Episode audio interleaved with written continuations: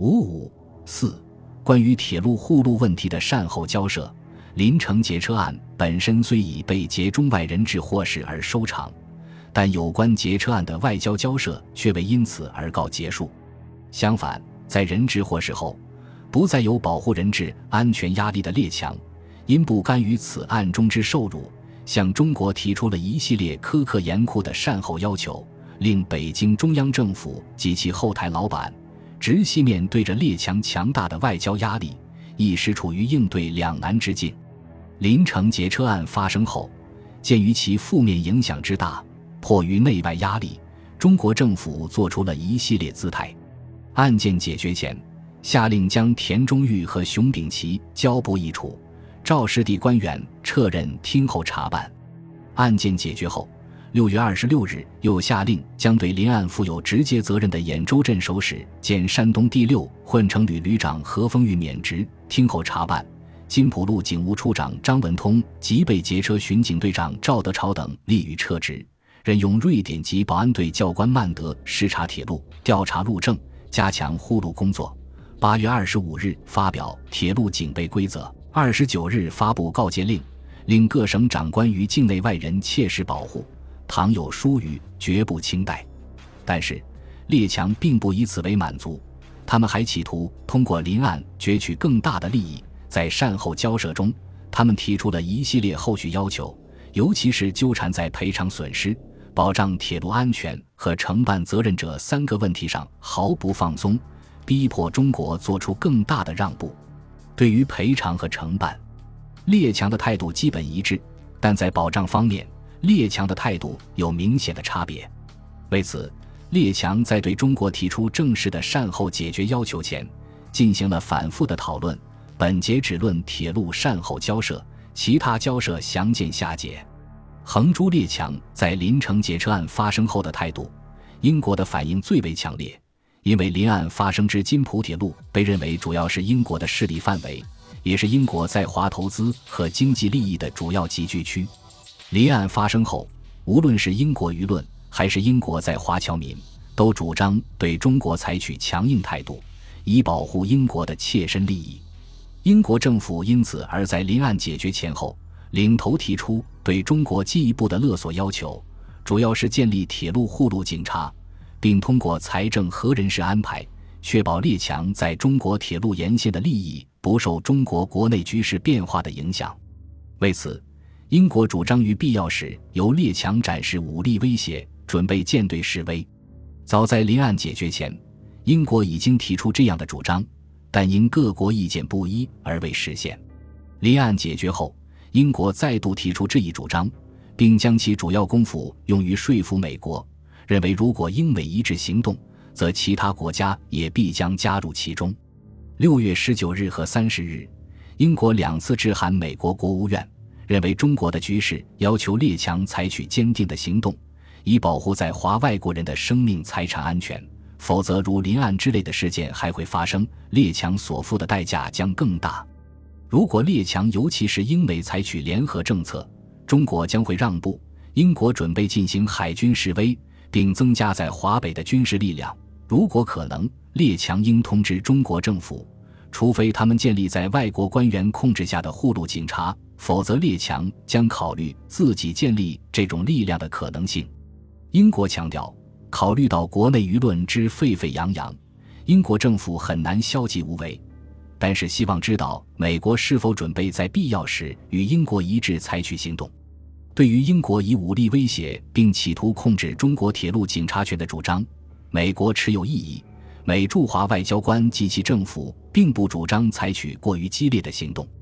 美国驻华公使舒尔曼认为，英国的提议是将在中国激起反对外国人的浪潮，因此保护中国铁路安全最有效的方法，不是由外国人监督其事，而是鼓励中国人自己行动。七月九日，美国答复英国称。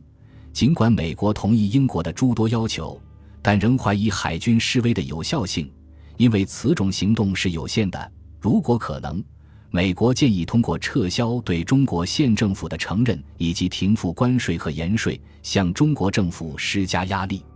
美国与英国在这个问题上的不同态度，并不反映两国对维护其在华特殊利益方面有根本区别，而主要是行事方式的差别。与老牌殖民帝国并惯用炮舰政策等硬手段的英国相比，新起之强权美国更多是采用软手段，既达到其目的，又可得到被屈服国之人心，从而更有利于其长远利益。正是由于美国在临岸中的态度与英国有差别，使不少国人对美国寄予期望。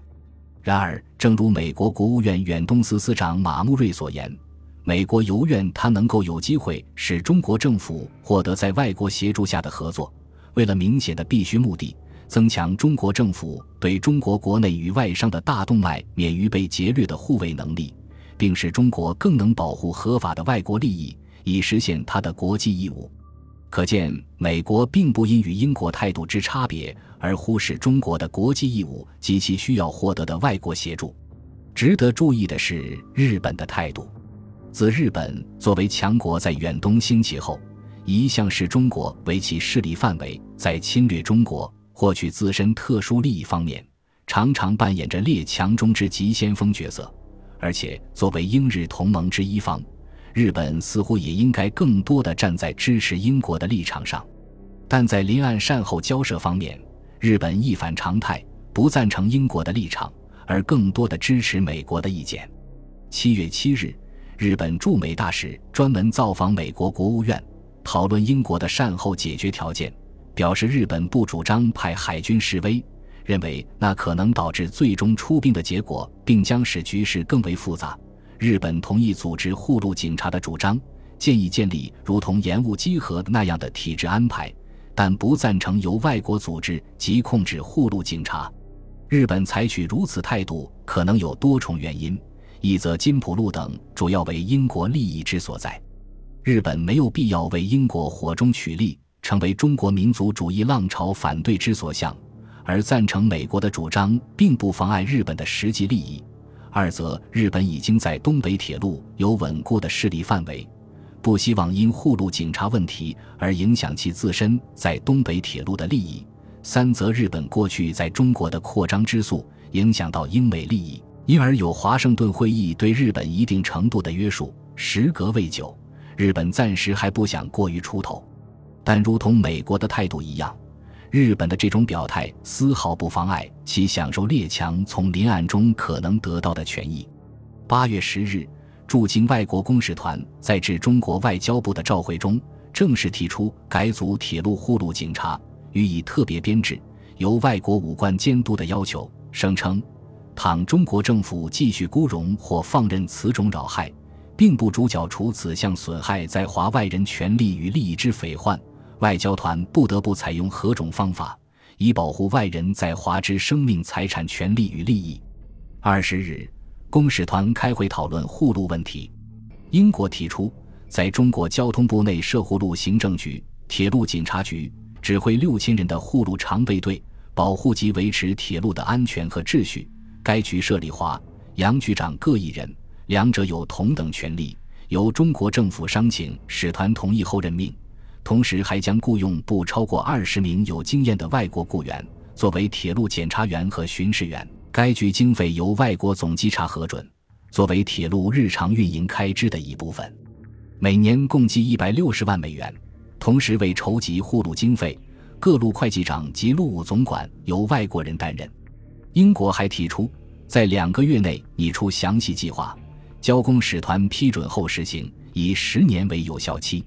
意大利、比利时和荷兰赞成英国的提议，美国、日本和法国则表示反对。概恐因此惹起中国人之排外，及中国之内乱，则于外侨之安全无补，凡使之陷于危险。当天下午，日本驻美大使再度造访美国国务院。说明已接到本国政府的紧急指示，对于英国的提议表示极大的疑虑。提议对英国方案做如下修改：一、公使团只需了解护路计划的细节，而非批准该计划；二、护路警察以中国人为长官，受中国政府管辖，外国官员只作为中国官员之顾问；三、财务和车务官员的任务只限于为护路警察筹集必要的经费。并保护铁路债券持有人的利益。四、该项计划不必涵盖所有铁路，而只应包括那些目前主要为外国人所利用的铁路。美国国务卿休斯 （Hughes） 基本同意日本的意见，认为英国方案走得太远，建议驻华公使团应有一致意见，避免提出不同的护路计划。二十八日，驻京公使团再次讨论护路问题，将英国方案修改为：一、外国人任护路警察长官之副手。但中国官员应在重大事项上征求其意见。二，护路计划提交使团后不必得到批准，但使团仍然保留通过外交手段修改之权利。三，护路计划首先开始于金浦和京汉铁路，其他铁路稍后实行。对于铁路稽查和车务长问题，则未得结论。列强的护路计划遭到中国社会各界及舆论的一致反对。认为此事如我国体丧失主权，且此端一开，祸患将不可抵止。国会议员赵正印等发表通电称：“金英人称我国内纠纷，以临城事变应和各国，四行要挟，破我国权，指国际正义人道于不问。我全国上下应同力同心，拒绝交涉。”由于舆论反应强烈，直系首领也表态反对列强的护路计划。曹锟表示，中外行旅即可完全保护，则外人实无在干涉铁路根本之理由，因此决然反对列强之干涉铁路。吴佩孚多次指出，共管中国铁路，即为共管中国之先生。如有一国敢提私议，无自有对付良策。他还致电北京政府国务院，表示护路办法关系我国主权，即使外交团寻英议通过，亦万难承认。请外交总长速向外国声明此意，对于护路一节极端拒绝。